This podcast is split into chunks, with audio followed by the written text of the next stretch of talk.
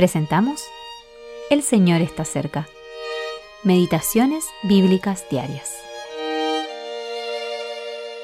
Meditación para el día 22 de agosto de 2023. Todas las cosas que pertenecen a la vida y a la piedad nos han sido dadas por su divino poder, mediante el conocimiento de aquel que nos llamó por su gloria y excelencia. Segunda de Pedro, capítulo 1, versículo 3. El llamamiento divino. Duodécima parte. Llamamiento y elección. El llamamiento de Dios refleja quién es Él, mientras que su poder produce una respuesta en aquellos que llama. El Dios de toda gracia, primera de Pedro capítulo 5, versículo 10, es el gran creador y redentor que trae vida donde hay muerte. Él trabaja en quienes hemos sido llamados, para perfeccionarnos y prepararnos para su gloria eterna. Mientras estamos en esta tierra, el temor de Dios, la piedad, nos capacita para una verdadera comunión con Él y con los que Él ha llamado. El conocimiento pleno de aquel que llama implica una relación consciente de amor con Él. Su llamamiento nos ha dado entrada a Dios, que es amor, para su propia gloria y excelencia, o virtud moral.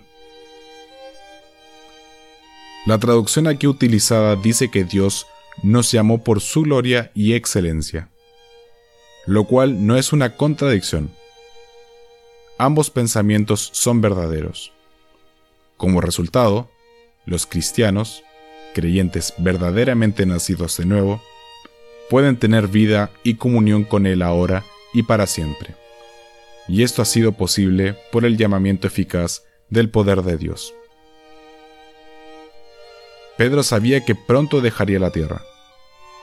Como pastor, Juan capítulo 21 versículos 15 al 17, quería que todos los creyentes crecieran en la gracia y el conocimiento de nuestro Señor y Salvador Jesucristo quería que todos fueran diligentes en el uso de los recursos de Dios y progresaran en el camino de la fe. Él dijo, por lo cual, hermanos, tanto más procurad hacer firme vuestra vocación y elección, porque haciendo estas cosas no caeréis jamás. Segunda de Pedro, capítulo 1, versículo 10. El llamamiento y la elección de Dios implica que los creyentes se involucren, que hagan la voluntad de Dios. Nuestras mentes no pueden comprender cómo el llamamiento de Dios, en su gracia soberana, no deja de lado nuestra propia responsabilidad. El desafío de Pedro muestra ambos lados.